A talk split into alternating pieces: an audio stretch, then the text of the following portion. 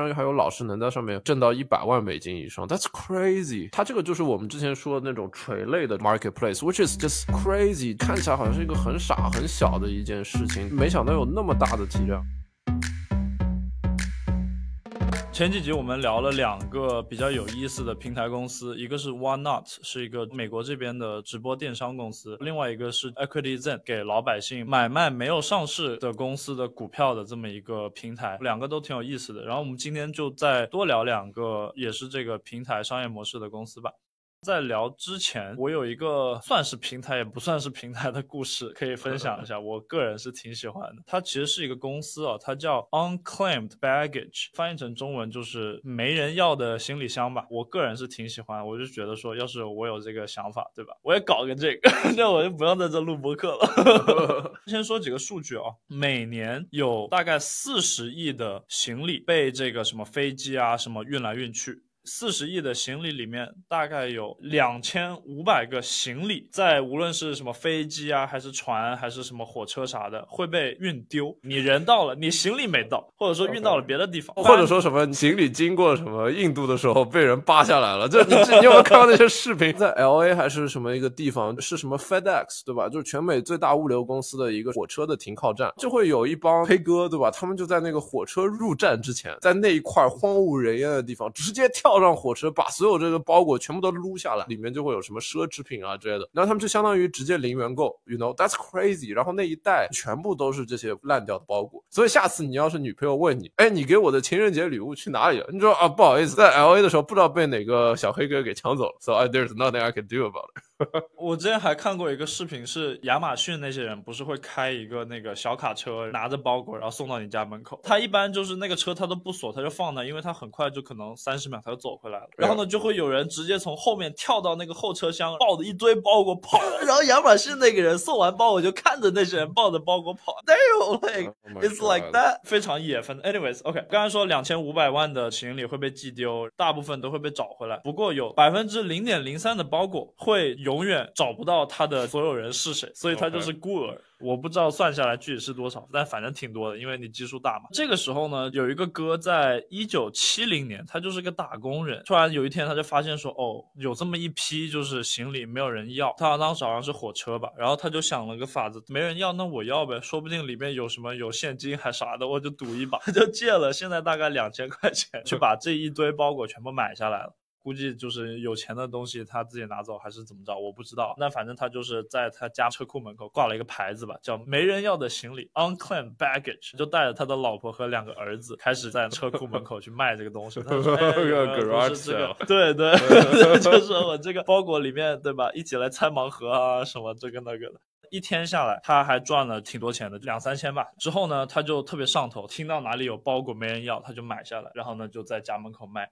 有一天，他的老板就是觉得说，你最近是不是有点分心啊？到底在干嘛？他就说我在卖这个东西。老板就说，OK，你有一个选择要做，你到底是要继续上班，还是要继续卖你的行李？然后老哥想了一下，说，我靠，我这玩意挺赚钱，比你打工丝滑多，我不干了，我操！然后老哥就直接辞职，全职买没人要的行李。一九七八年，他就是什么法国航空啊、美国航空各种航空，每个月买大概三千个没人要的行李。团队这个时候已经有六个人了，It's kind of crazy。那一直到一九九五年，他就已经有两三个大大小小的厂房，专门存这个行李，开了一家线下的店去卖，还开了一个网店。他这个线下的店现在好像还在，在这个 Arizona，好像是当地的一个去玩的人都会去朝拜的一个景点吧，因为里面真的有很多很神奇的东西。然后我给你念一下他找到过比较奇怪的东西吧，一个 Gucci 的盒子，里面装着一个公元前多少多少年的埃及的某一个木乃伊吗？我操，反正一个埃及的放在博物馆里面的一个东西，公元前一千五百年的，That's crazy。对，还有曾经上过这个 NASA 太空船的一个什么照相机，然后呢，在一个麻袋里面装了一个响尾蛇，真空袋子里面装了一个什么青蛙，还有什么足足两磅的贝壳，很高级的 Rolex 手表，还有甚至什么钻石的戒指啊什么，反正他就在这些行李箱里面找到一堆奇怪的东西，然后他就倒卖。现在这个生意好像还是挺赚钱的，然后变成一个家族企业了，就每年就是哪个挂了就继承下来，然后继续卖行李。他们说现在他们一共有超过一百五十个员工全职在做这件事情，这些员工每天就负责去把这个收来的行李整理出来，然后先是说什么整个行李的倒卖，然后或者说是一些他们直接开箱了之后去这个衣服啊捐掉啊之类的，或者说是一些去做什么垃圾分类啊等等，反正真的是一个 like full operation。然后他们们为了确保，就是说这个行李里面没有什么不适合小孩的东西，因为很多这种用户其实都是爸妈，可能就说去买一个玩意儿给小孩，这个一个开心开心，开个盲盒，对吧？他们为了确保，就说这个里面没有一些非法的东西，他们还会提前把所有的箱子全部都开一遍，然后就把一些什么武器啊，或者说什么乱七八糟的毒品啊，不拉不拉不拉，赶紧给 confiscate 扔掉。去年有超过一百万人从全世界去了他们那个小镇上面看一下那个仓库，说他们有没有什么能够去淘的东西。This is pretty crazy！就这个东西的 traffic is huge。你想，如果一个东西，特别对吧，它能有超过一百万的人线下去朝圣的话，你能想象一下它线上的这个流量吗？我觉得应该是一个可能每个月都有超过千万流量级别的一个网站吧。That's just insane。耶，我之前看它好像网上的东西和线下的它还不是同步的，线上的好像只是线下的一部分。如果你要有一个 immersive experience 的话，你是真的得飞过去去它的那个仓库去淘东西。This is a great find。哇，我觉得这个在国内能不能搞啊？国内人口那么多，肯定丢巨多的箱子，就淘过来。箱子里面看到什么各种普洱茶啊、人参啊、什么年货啊这。我觉得挺骚。然后之前不是还有另外一个生意是美国这边有很。仓库，然后呢，他们拆那个仓库的盲盒，就有些时候怎么仓库的所有人可能已经去世了，什么就没人要，但是他钱已经付了，那怎么办呢？那他就得找人过来买这些东西。我记得是英国好像有个纪录片，专门是拍那个老哥去各种仓库，然后说 OK，我买下来，打开就看里面有什么东西。这集要还是再讲多两个平台的生意嘛，我就先开始吧。这个其实挺短的，平台呢叫 Teachers Pay Teachers，它就是一个给老师买卖课件的平台。我们上学的时候可能都遇到过，老师推荐一些课外的辅助教材，因为标准化的教材很多时候没有办法特别好的解释每一个知识点。比如说北京的学生可能这本书的前半节不太懂，上海的学生可能书的后半节不太懂，没有太多的东西能够很针对性的去解决这个问题。特别是什么学前班啊、幼儿园这些地方都没有太严苛的教学要求，那基本上就是把该学的东西学清楚就行。那小朋友注意力又比较分散，必须。去换着花样上课，一会儿是做手工，一会儿是玩游戏，反正用什么额外的材料和方法都是老师说了算。很多老师想要教的更好，但是没有这个精力，为了每一个知识点专门研究一套自己用的教材。那这个时候怎么办呢？要不就是去网上抄别人现成的，要不就是去买一些课件啊什么的。二零零一年的时候，有个老师就有同样的烦恼，他想教的更好，但真的没有精力去整理这些乱七八糟的东西，他就找了一圈，发现说其实网上也没有太多太好的资源，他就决定花钱请了一个码农，搞了这么一个网站，专门给老师群体买卖课件。现在这个网站就 Teachers Pay Teacher 这个平台，单个课件呢从两美金起步到最高有一千美金不等，每一个课件是五花八门，都是老师自己做好传上去的，花时间做出来嘛，反正都是电子版，基本就没有成本，所以。就可能花一个月做好之后，你传上去你就卖就行。目前平台上有七百万个用户，百分之八十五是学前班的老师。二二年的收入是八千多万美金，然后目前零一年到现在有超过三百个老师通过这个平台赚了一百万美金，远远超过了他本身的工资。It's kind of crazy，我很喜欢这个平台。讲一下它商业模式吧，就是两个收费方式，一个是普通用户收二十五美金的一次性的注册费，往后你每卖一个课件，平台抽成百分之四十五加三毛钱的手续费。另外一个呢是会员用户，每年收六十美金的会员费，但是往后每卖一个课件，它只抽百分之二十。That's interesting，我我还是有点震惊，这个小网站它每年有八千万美金的营收，还是八千万美金这个 GMV 总成交量？呃，总流量八千。千万左右的流量，但是你可以算嘛，就是他要不抽成百分之四十五，要不抽成百分之二十，其实也蛮多钱。哇，对哦，操，他抽成能抽百分之四十五，That's insane。他这个就是我们之前说的那种垂类的这个 marketplace，which is just crazy。就这个东西感觉上面来说，你看起来好像是一个很傻很小的一件事情，但没想到有那么大的体量，然后他居然还有老师能在上面挣到一百万美金以上，That's crazy。而且他这个玩意儿就看起来就是就很多这种 grade school 对吧？什么小学啊、幼儿园啊，小孩用的东西，什么教你怎么样去画一个画呀，或者什么假的这种。手机，然后他就说 Art phone 保密，你在这个假的手机屏幕上面去画一个你自己的什么社交网络啊，然后要有你自己的小孩的特色啊，这这玩意儿看起来怎么那么傻呀？但是 it makes so much money，that's insane。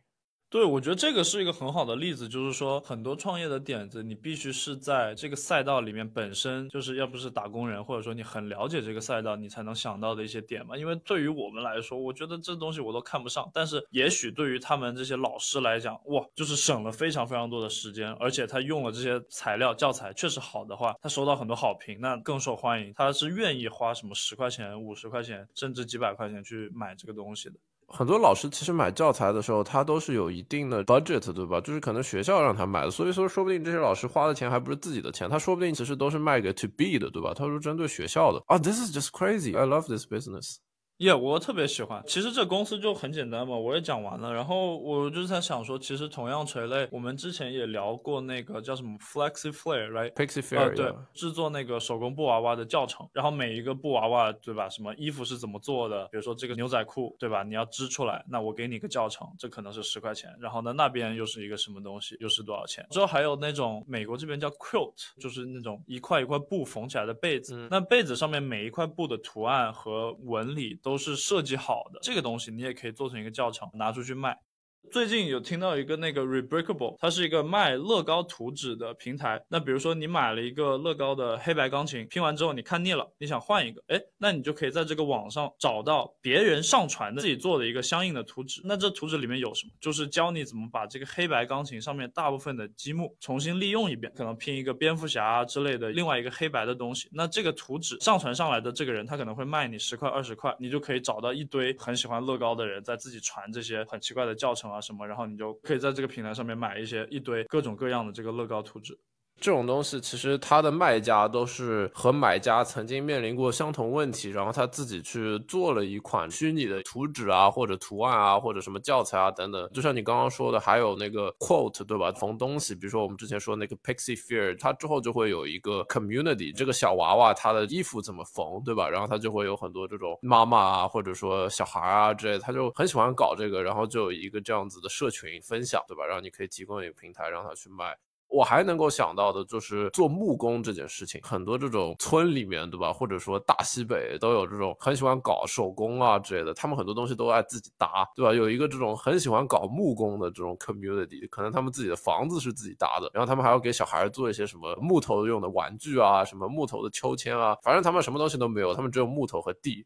这个里面就有很多人就可以说做一个专门帮你做木工的这些图纸，卖这种图纸。我能想象到很多这种靠一个特殊的兴趣爱好，都是有一样的问题，对吧？解决一个教材，或者说解决我怎么样把这个木头的秋千搭出来，等等等等这种事情，可以去做一个平台去解决他们的需求。I like it。搞这个东西可能门槛要高吧，因为其实小红书上面有很多什么教别人怎么做饭。I guess 你可以卖你的菜谱，但是就是这个东西太频繁了，你随便搜一下就行，所以需要细心的挑一挑哪个赛道去做吧。我们上次聊那个什么圣诞老人 A P P，底下有好几个网友说可以在国内搞一个财神爷 A P P，我说 OK，网友的想象力还是在线的，我不知道他们能想到什么。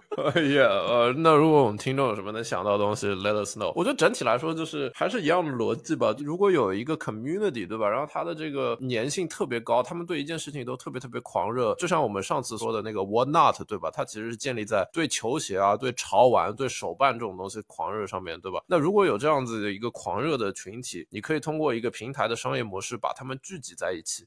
就比如说之前你说到的那个 Breakable 乐高，就有一个非常狂热的这个群体。那这些群体它并不一定是小孩儿，对吧？他有可能是什么成年人，那他们都很喜欢玩这个东西，而且他们也有购买力。我就这么点乐高，我一定要想要搭一辆什么汽车，我自己搭出来的，我觉得很酷。我其实愿意花很多很多钱去买。我觉得球鞋啊、老师啊、教材啊这种更加 utility wise 的东西，其实都是一样的道理。I like it's cool。很多人听，对吧？可能我们在小宇宙、苹果等等等等，还有什么小红书上面，我们增长都特别特别快，几千上万了。但是真的评论我们播客的人并不是特别多，我们特别的难过。如果你听了，千万不要害羞，评论一下，然后让我们知道，就说我们今天聊的这些项目有什么你觉得我们说的不对的地方，或者说，哎，你觉得我们说的特别有意思，对吧？比如说我们今天要聊一个大学生创业，或者说 NBA，对吧？你还有什么有意思的这种事儿？你只是想跟我们扯扯皮，那就在。任何这种平台上面去评论，We love to talk to you。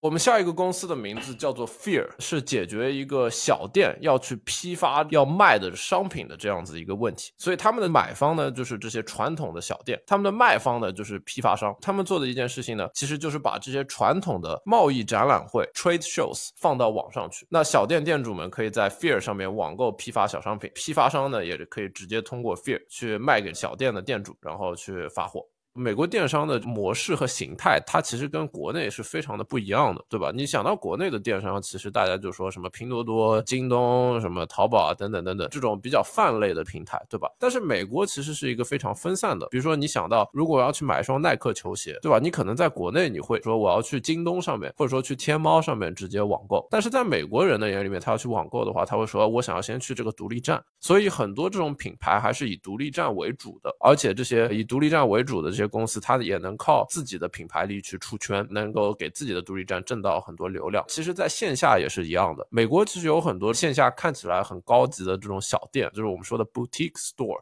小店里面风格特别好，对吧？然后开在一个比较美好的街区，走进去你就觉得哦，我的心情很好。虽然它的这个产品可能就是说在这个网购或者在别的地方也能够买到，甚至还用更便宜的价格，但是因为你有这个线下的体验，小店体验非常重要，所以很多它这种小店其实仍然能够卖出一个比较好的溢价。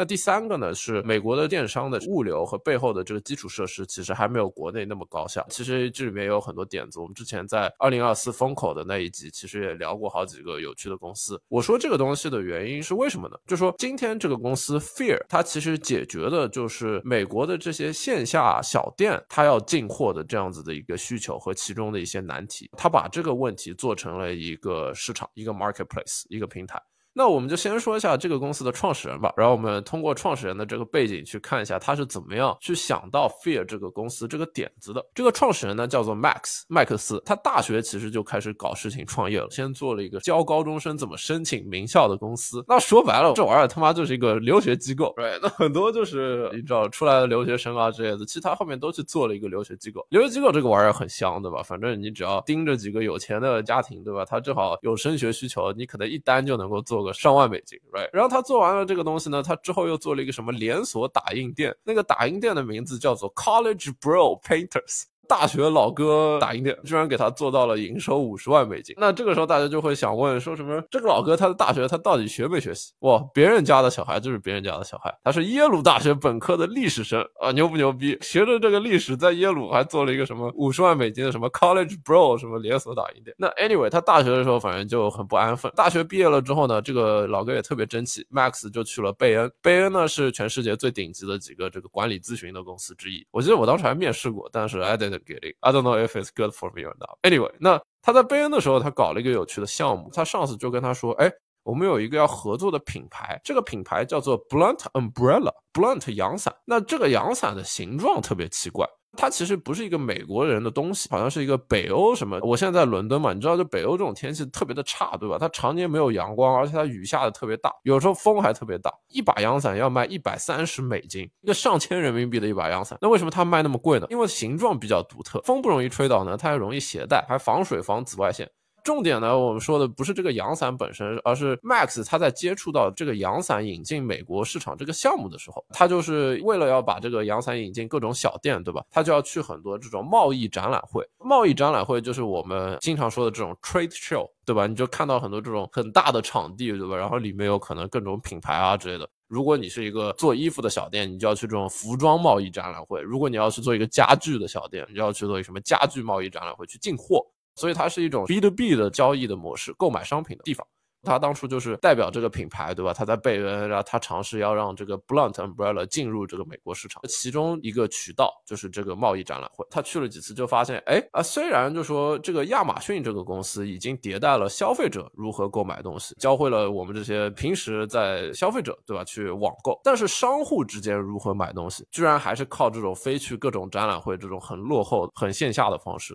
那这时候你就想到，这种展览会它其实办一办也是一个很花钱的事儿。有些时候，如果你是什么阳伞展览会，right？那这玩意儿本来他妈就没有多大的市场，那你一年能办一个阳伞展览会就不错了。很多这种要卖阳伞的人，一年只有这一次的进货机会，而且这些展览会还花时间花精力。他在这个贝恩的时候，他就积累下来日后想要创业的这个种子。他在贝恩之后呢，其实还没有马上去创业，他其实去另外一个很成功的创业公司 Square 这个公司又教会了他其中一个东西。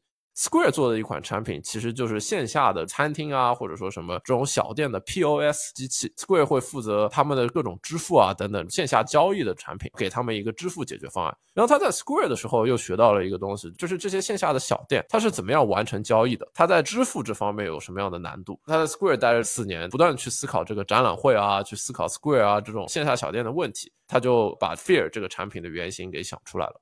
那我们说到 Fear 这个产品，它是干什么的呢？它是把传统的小店的进货流程给搬到网络上面去，也就是我们说的是一个网上的这个贸易展览会 （trade show）。一般来说，如果你是一个小店，对吧？你要去进货，可能要飞到某一个地方跟这些商家聊一聊啊，等等。那现在有了 Fear 呢，你可以直接上 Fear 点 com 这个网站，然后你可以直接在 Fear 上面网购批发你想要进货的这些商品。批发商他会直接通过 Fear 来发货，去满足你这些商品的需求。你现在看到的这个页面啊，就是 Fear 的官网设计，其实非常的简洁，看起来非常的工整，也就是适合这种小店进货的需求。Max 呢，他反正在做的时候，他就想起来卖阳伞的时候也有一个问题，每次这些街边的非连锁精品小店，就是我们说的这种 boutique。从批发商那边进货的时候，他们首先要飞到这些展览会那边去进货，对吧？去商讨。其次呢，他们还要去说，哎，我要是能进一百个货品，对吧？你能不能给我八折？不仅要去协商这些价格，他们进货了之后，还经常要承担产品烂在手里面的风险，对吧？你想，如果我是一个小店，我要进货，那我要进货的时候，我肯定不可能说你先给我十个东西试一试。那我要搞的话，我肯定都说，哎，你要买一百个，因为这样子的话能打八折。Fear 它刚开始做的两个核心的 feature、核心的功能呢，就是首先它能够自动化这些，如果你多买多少，它就给你打多少折的讲价的需求。也就是说，如果你作为一个批发商，你可以直接上 Fear，你跟他说，哎，如果你作为一个小店，你买我五十个这个东西，对吧？我就给你打多少多少折，那每一个是多少多少钱？但如果你买一百个，对吧？可能就更便宜了。那这个玩意儿就不用有前前后后的这个讲价的问题。其次呢，为了解决这些小店他要承担产品烂在手里的风险，他作为一个平台提供了一个解决方案。你这些买家在买货的六十天内，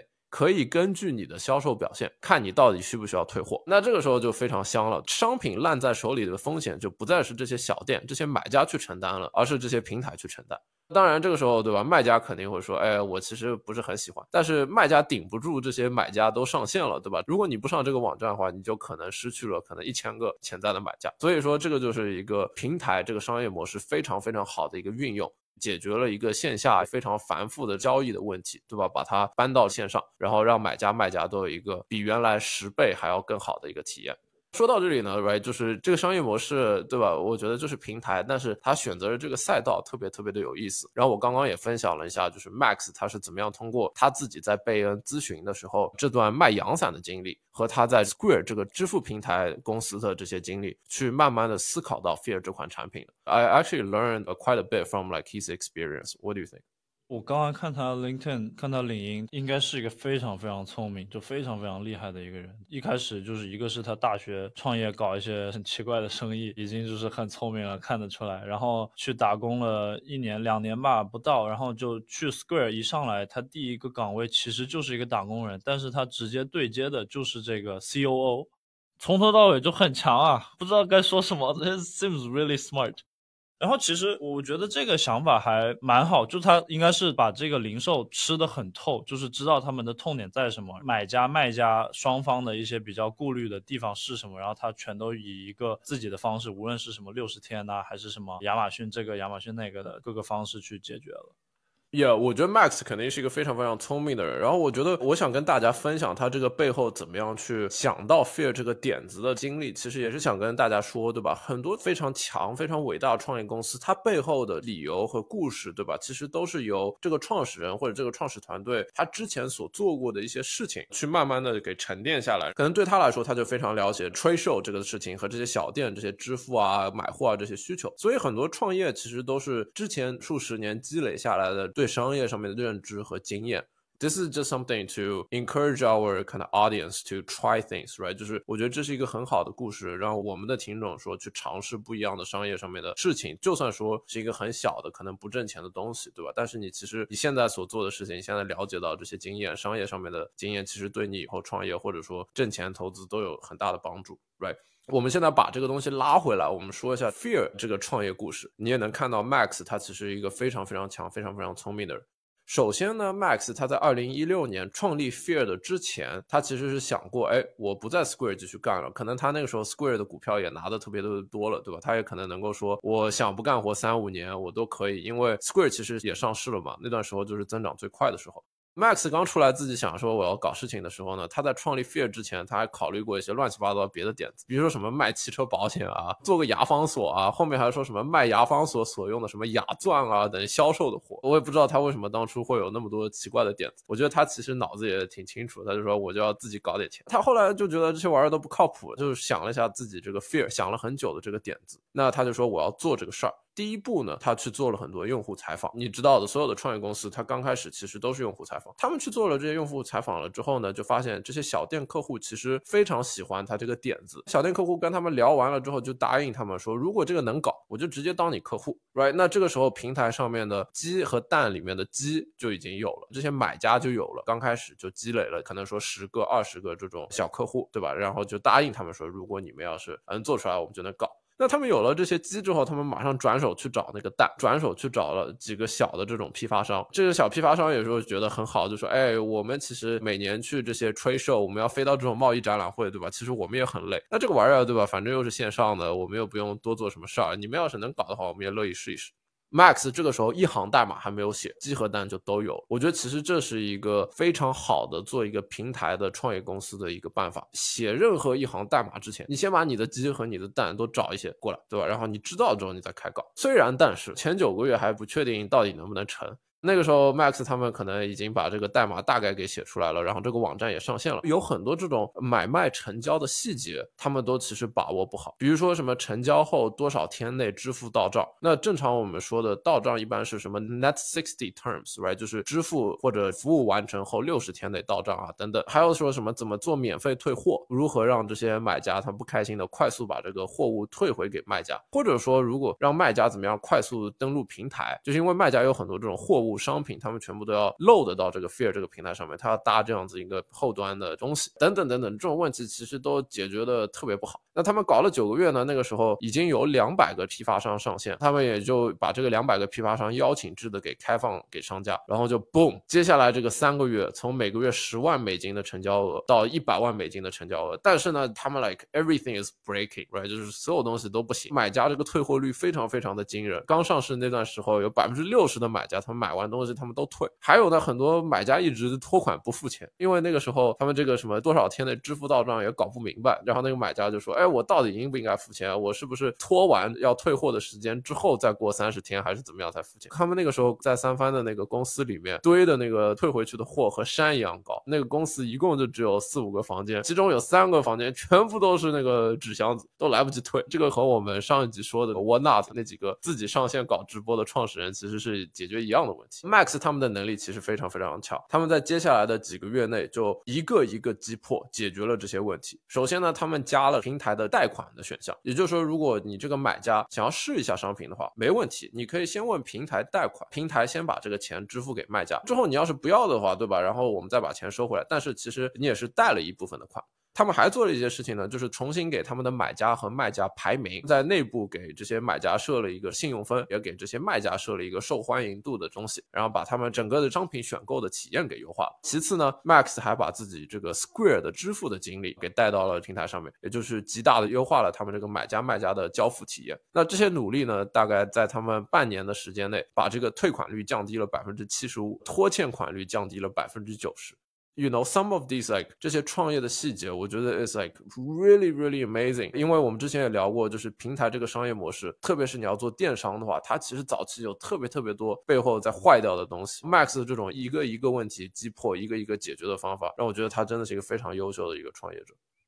这个故事已经差不多了。这个公司很有意思，为什么呢？其实我之前面过 Fear 的这个增长，大概面了三四轮吧。然后最后一轮的时候，I was like，呃，I'm not sure if I want to go through this，因为那个时候我也在面现在这个公司，right？但是我觉得它整体来说还是一个非常优秀的公司。它的融资历史也非常的成功，它也是一个 Y Combinator 待过的一个公司。它在一八年初融了一千二百万美金，年末因为这个增长实在是太快了，又融了一亿美金。那个时候已经有什么一万五千家店面在平台上面购买。有两千家这种卖家，这种批发商，他也帮卖家提高了卖货率百分之七十五，所以他真的是一个作为一个产品，对于他们这些买家卖家来说，都是把他们的这个买卖体验变好了十倍。他在二零二零年的时候又融资了一点七亿美金，那个时候估值已经二十五亿美金了。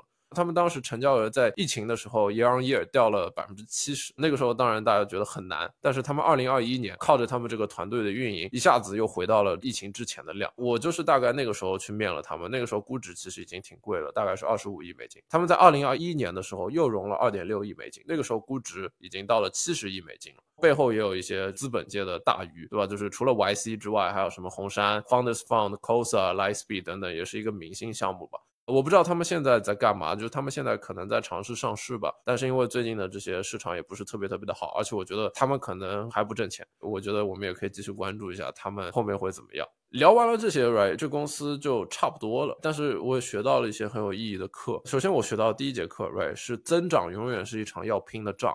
也就是说，要让数据往上走，你每天都需要产品、市场和销售接近完美。在 Max 的他们搭这个 Fear 这个公司的背后，其实有非常非常多的增长上面要修要补的。产品问题、运营问题、增长问题、买家的问题、卖家的问题、支付的问题，巴拉巴拉巴拉，他们每天都在解决。对于我们做播客也是一模一样的，把播客当成一个产品的话，right，产品就是内容，增长就是不断的去通过多种渠道去分销，什么小红书啊，whatever。但是如果你的内容不再好了，那再酷炫的增长手段也带不来好的结果。但是相反的是，如果你的内容特别特别好，但是没有人听过这个东西，对吧？你没有这种渠道去增长，你其实最后也不会有一个很好的结果。那第二个有意思的增长小课呢，是 referral，就是你的用户之间互相介绍新的用户。我觉得这个对我来说是一个非常好的营销课。他们在 Fear 的这个平台上面呢，因为他们这些产品交付啊、订单管理啊、数据啊、开发票啊等等这些功能，对卖家其实特别特别的友好。卖家其实会主动去介绍新的卖家开始用平台，形成一个良性的循环。在买家这一块，他们也会说，哎，我有越来越多的卖家上线了，那我是不是就不用飞去这种线下的贸易展览会了？他们就觉得特别特别的开心，他们也会介绍更多的买家去上线这个平台。我觉得平台这个模式，我们之前没有聊过的，就是 network effect。你越来越多的卖家，就会有越来越多的买家，然后这样子形成了一个良性循环之后，你这个平台的壁垒就越来越高。我觉得这是我学到的第二节课。这玩意儿和那个一六八八有什么具体的区别吗？一六八八可能更加，it's probably the same market, right？他们解决的问题是商业问题是一样的，但是我觉得为什么那么多中国公司，比如说那个淘宝的批发版啊之类的，没有进到美国这个市场？是因为 Max 他特别了解美国小店的调性，其实他们对这些产品的调性的要求啊等等都是相对来说更加高的，对吧？而且他们对于你这个产品是当地是美国生产的本土品牌啊，或者说什么爸爸妈妈的这种 Mom and Pops 这种品牌，他们对这种东西的溢价其实会有要求。所以我觉得 like you know it's just 本土化做的特别好的一款产品。这一集说了两个新的平台公司嘛，上一集也说了两个平台公司。其实我觉得做平台确实是很难，因为每天要解决先有鸡还是先有蛋的这个问题。但是如果我们听众里面有人已经解决了这个问题，然后呢需要额外的帮助的话，哎，联系我们，无论是这个私信还是邮箱什么的，找到我们，然后也许我们能帮到你，也许能投资，也许能干嘛，反正我们坐下来聊一聊。Well, that's the part.